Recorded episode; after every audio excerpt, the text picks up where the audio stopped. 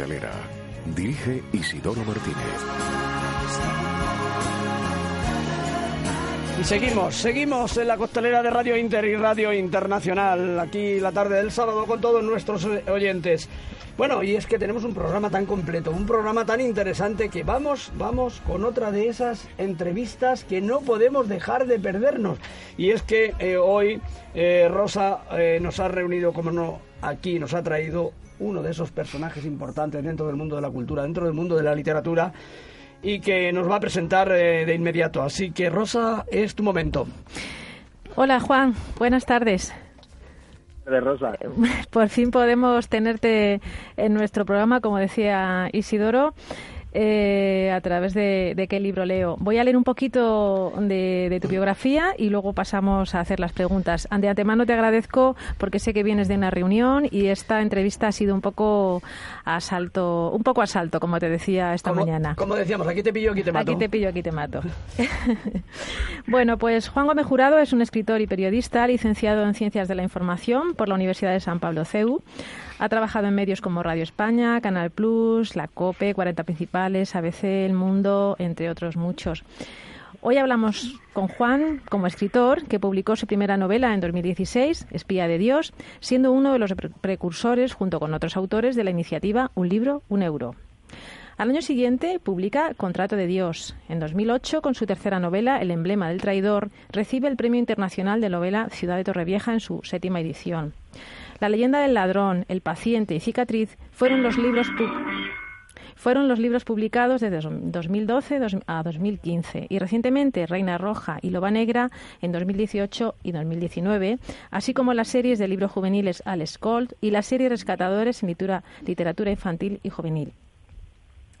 Bueno, como te decía antes, muy buenas tardes por estar en nuestro programa La Costelera y voy a preguntarte, aunque ya sé que no te gusta hablar mucho de tus novelas, algo tendrás que contarnos. Así que, centrándonos en Reina Roja y sobre todo en tu última publicación, Loba Negra, ¿quién puede pensar al menos tres minutos al día en suicidarse?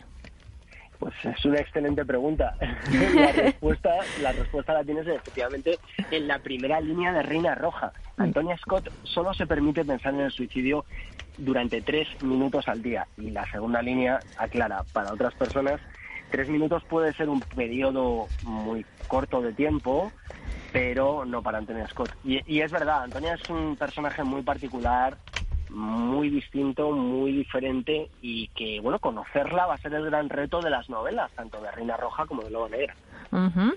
y, este personaje mm, sé que nació hace tiempo, pero ¿cómo surge ese nacimiento?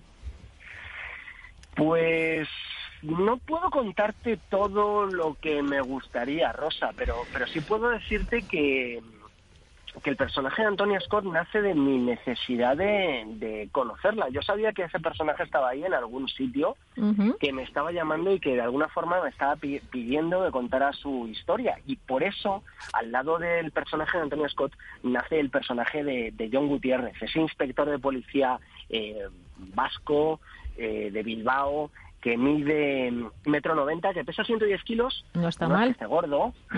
como buen vasco. pero, es una persona, es una persona rotunda y que es una persona que, que, es cariñosa, que es puro corazón y que va a ser quien nos ayude a conocer eh, también a Antonia Scott, porque va a ser su interacción, la interacción de los dos en realidad, va a ser lo más importante eh, de las novelas. Y, y, realmente con lo que yo más he disfrutado escribiendo y creo que también con lo que más disfrutan eh, los lectores. Bueno, continuamos. José, eh, soy Isidoro, es un placer tenerte con nosotros aquí la tarde del sábado. Te agradecemos que nos dediques parte de tu tiempo. ¿Quién es John Gutiérrez? Pues John Gutiérrez es esa persona que yo creo que todos querríamos tener como mejor amigo es esa persona que lo daría cualquier cosa por ti, que en este caso y en el contexto de Reina Roja y de Loba Negra, eh, se pone delante de una bala literalmente por, por Antonia Scott, que haría cualquier cosa por protegerla. Y sobre todo que es un tío que vive la vida con mucha naturalidad, con muy pegado a la tierra, con mucho sentido del humor y también una persona para la que decir lo que piensa, decir lo que siente, eh, comprender a otras personas es, es, una cosa natural y al mismo tiempo también es un inspector de policía. Así que, eh, como diríamos vulgarmente, eh, tiene el culo pelado ya, ha visto muchas cosas, pero ni siquiera todo lo que ha visto le ha preparado para las aventuras que va a vivir con Antonia Scott y con John Gutiérrez. Madre mía, Juan, encantada. Yo soy Laura Menayo. Te quería preguntar, ¿crees que no hace falta ser criminalista para encontrar a un asesino? Depende. Si eres el ser humano más inteligente del planeta, como es el caso de Antonia Scott, entonces, mmm, hombre, viene bien. Eh, también, también es un poco la pregunta, a pesar de que sé, sé de dónde nace Laura, eh, también es un poco trampa, porque es verdad que Antonia Scott no es criminalista como tal, ella sí. estudió filología, filología inglesa, pero eh, dedica todo su tiempo a la anatomía forense, a la investigación criminal y a conocer y a entender cómo funciona la mente de los psicópatas y la, la, mente de los asesinos y la mente de los criminales. Con lo cual, a pesar de que no tenga un título, sí que es alguien que cuando se enfrenta a un problema no para hasta resolverlo y esa es su gran fuerza. Madre mía, gracias. Reina Roja es el primer volumen de esta saga. Eh, pueden leerse de forma independiente, aunque Antonia Scott y John Gutiérrez son los protagonistas, vamos a decir, de, esta, de estas novelas. Se pueden leer Reina Roja y Loba Negra de forma independiente. Mi consejo, desde luego, es que no lo hagamos, porque, porque esto es como cuando tú conoces a alguien en un momento dado y, llegas a lo mejor a una conversación un poquito más tarde, cuando, cuando llegas a la historia de una persona un, unos meses más tarde no tienes la misma cantidad de, de, energía y de cariño que cuando has seguido su vida desde el principio. Y yo yeah. creo que además, eh, lo que, como tú decías muy bien, ¿no? precisamente el conocer y acompañar a y John desde el principio, pues eh, ayuda mucho también a que disfrutemos más con sus interacciones y con sus aventuras. Bueno, yo tengo una curiosidad, y es que, ¿qué provocan en el lector tus novelas para que enganchen de esa manera desde el principio y por supuesto sean tan leídas porque hay quien dicen que, que eres el, el, bueno el autor de, trill, de thriller más visto más leído de, de, de España y del mundo ¿eh? Bueno, del mundo en español. En español, es que el español prácticamente es el idioma, bueno, casi universal. Bueno, tenemos bueno. 400 millones de hispanohablantes, sí, claro. lo, cual no es, lo cual no es moco de pavo, efectivamente, Isidoro. Eh, no sé qué es lo que provocan en la gente. Yo creo que tendríamos que ir a cada una de esas personas que leen mis libros y preguntarle qué es lo que les ha llevado a leerlos. Por ejemplo, esta misma eh, mañana me escribía eh, por Twitter una persona que no me conocía y que, sin embargo, se encuentra con que eh, llega al aeropuerto, tiene un vuelo eh, Madrid-Buenos Aires y que lo que lo único que ve en, que le llama la atención es Reina Roja, se lo compra y cuando llega a Buenos Aires pues eh, se ha ventilado el libro entero y dice ¿dónde, dónde has estado toda mi vida? ¿no? Bueno, pues esa es una decisión que a lo mejor no es eh, empatable pues con alguien que me lleve leyendo desde el año 2006 cuando saqué mi, mi primera novela como nos contaba Rosa antes y cada uh -huh. una de esas personas pues tendrá su propia historia habría que tendríamos que ir Isidoro una persona por persona a ver a ver qué, qué es lo que ha significado para él ¿no? sí pero algo tiene ella. que haber detrás de Juan cuando sus libros son leídos de esa manera tan no sé tan eh, impulsiva y que eso que coges un libro y hasta que no lo terminas casi no lo dejas tienes el mismo lenguaje yo creo no el mismo lenguaje que con el que nos estás contando tus novelas con el que escribes. Yo creo que es un lenguaje de calle, ¿no? Que yo creo que eso también es bueno. Es un trabajo el que, el que tengo que hacer cuando, cuando escribo de simplificación. Mira, esta es mi octava novela para adultos uh -huh. y me he dado cuenta, Loba Negra es la octava, y me he dado cuenta que cuanto más, más novelas escribo, más ganas tengo de contar más cosas con menos palabras. Yeah. Reducir más eh, a, la, a la máxima sencillez posible de manera que incluso las metáforas o, o, o, o los chistes visuales o, de sonido o lo que hay en los diálogos sea lo más sencillo, lo más natural posible para hacer que historias que son en la práctica muy complejas y muy, y muy difíciles uh -huh. funcionen también eh, para muchos y, y, distintos tipos de público. Y fíjate, es algo de, de lo que me enorgullezco. Yo me enorgullezco de ser un escritor de primeras lecturas, de mucha gente que me escribe y dice, oye, yo llevaba muchos años sin leer un libro, he cogido uno de tus libros y me he enganchado de nuevo a leer. Dije yo, joder, qué bien, es el sí. mejor piropo, el mejor premio que me puedes, que me puedes dar, es ese, mm. sinceramente. Yo creo que sí. Hola Juan, soy José. Eh, decíamos antes Hola, que, que Reina Roja fue publicada en 2018, después aparece Loba Negra, ¿Y el éxito de la primera hizo que la historia de Loba Negra se escribiese rápidamente por impulso o ya estaba prácticamente escrita? Eh, mira, este José es una excelente pregunta y efectivamente, como tú ya has intuido muy inteligentemente, eh, Loba Negra ya estaba prácticamente terminada cuando se publica Reina Roja, porque yo estuve eh, tres años largos sin publicar y, lo que quería era mm, publicar la historia de Antonio y John como la historia se merecía y efectivamente no, no ha pasado un año entre, entre la escritura de uno y otro. Lo que han pasado son muchos más que han sido los que he dedicado a intentar contar esta historia lo mejor posible. Y bueno, Juan, ¿qué nos cuentas? Porque también no hay muchos autores que prefieren, digamos, ¿no? entre comillas, disfrutar del éxito de una novela publicada, ¿no? Y como pronto en un par de años, quizás publicar la siguiente. ¿Qué opinas sobre esto? Bueno, eh, esta es una discusión que yo tuve con la editorial porque realmente, claro, pensad que Reina Roja ya 13 meses seguidos en la lista de los más vendidos.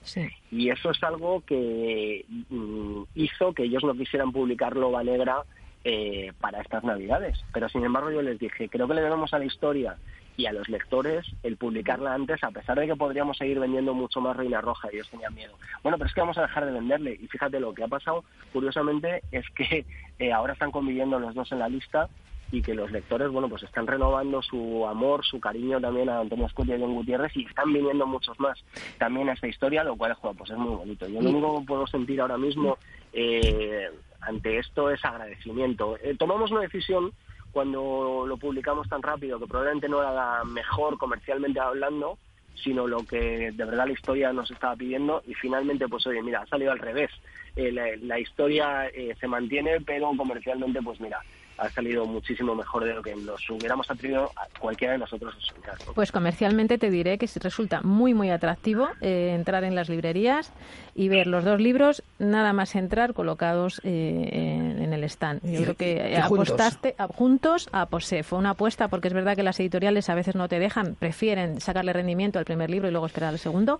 Apostaste y, y continuaste. Yo te conocí, tengo que decir, a través de La Cicatriz, que fue un regalo que me hicieron en Navidad y a partir de ahí pues pues ahí voy leyéndote. Te voy a hacer otra pregunta eh, en cuanto a, este libro del que te estoy hablando de la cicatriz. Quizá con esta publicación te consagraste y ha cambiado eh, tu forma de escribir o ha cambiado algo mm, importante eh, a partir de este libro. Creo que es una, una pregunta excelente. Es verdad que, ha habido momentos distintos en mi carrera. Mm, cuando bueno yo llegué a yo llegué al mundo literario en el año 2006 y se publica Espía de Dios pues mira se tradujo a 14 idiomas incluso antes de, publicarse en castellano lo cual era una rara avis en el, en el mundo editorial como bien sabéis no de acabo traduciéndose a otros 40 idiomas. Entonces claro realmente lo que sí que es verdad que faltaba de alguna forma era como el respaldo en España no porque porque sí que en pues otros países, bueno, pues había tenido mucho más éxito que aquí, por ejemplo, ¿no? Y curiosamente, eh, a lo mejor fue con cicatriz o quizás con la anterior con el, con, con el paciente cuando de repente hubo una explosión que no habíamos vivido, que habíamos vivido en otros sitios y aquí todavía faltaba, ¿no? Pero desde luego todo eso se queda pequeño con lo que pasó después con Reina Roja, ¿no? Pues sí. Y, y no sé si, no sé si respondiendo a tu segunda pregunta, si de alguna manera ha, ha cambiado mi manera de escribir, yo creo que ha evolucionado y eso es algo que le debo sobre todo a la radio y al a los compañeros con los que me he encontrado eh, delante de unos micrófonos. Vosotros sabéis muy bien lo que es estar delante de un micrófono, cómo te engancha, cómo cambia tu manera de comunicar, cómo cambia tu manera de, de expresar las cosas. Yo le debo mucho a mi manera de escribir, a ese periodo que pasó con Julio Otero, con Raquel Martos, mm. ahora con mis compañeros del podcast Todopoderosos. Me han enseñado a ser mejor persona y sobre todo a ser mejor escritor. O sea mm. que a, la radio, a los micrófonos tengo, y a mis compañeros sobre todo tengo mucho que agradecer. Bueno, es que la radio engancha, llevas razón. Bueno, mira, viendo tu manera, tu entusiasmo, tu manera de hablar, de, contar las cosas y demás, yo sé que ya tendrás prácticamente terminado, terminado un par de novelas más. Eh, pero, pero volveremos a, a tener la oportunidad de leer a Antonia y a John? Pues Isidoro, mm, como decía ese extinto programa mm, de mi amigo Cristian Galvez, eh, pasa palabra. Ah. bueno. bueno, pues mm, Juan, muchísimas gracias vuelvo a decir que sé que estás a tope y te agradezco este ratito para compartirlo con nosotros. Ojalá todos los escritores eh, se brindaran de la forma que te has brindado tú. Así que seguiremos leyéndote y te deseo muchísimos éxitos. Pero mira, Juan, tienes que venir a conocer nuestros estudios Eso porque sí. estamos, eh, es una emisora relativamente nueva, Radio Internacional y Radio Inter, la antigua Radio Inter de Modesto La Fuente. Estamos en Orense 68, eh, unas instalaciones impresionantes y con uno, una gente y unos equipos maravillosos.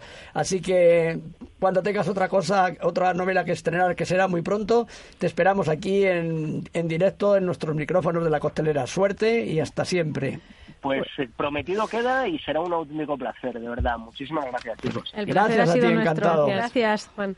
Un abrazo, Eh, chao, chao. Un Un abrazo. abrazo. Hasta luego. bueno, pues eh, vamos a cerrar nuestra sección.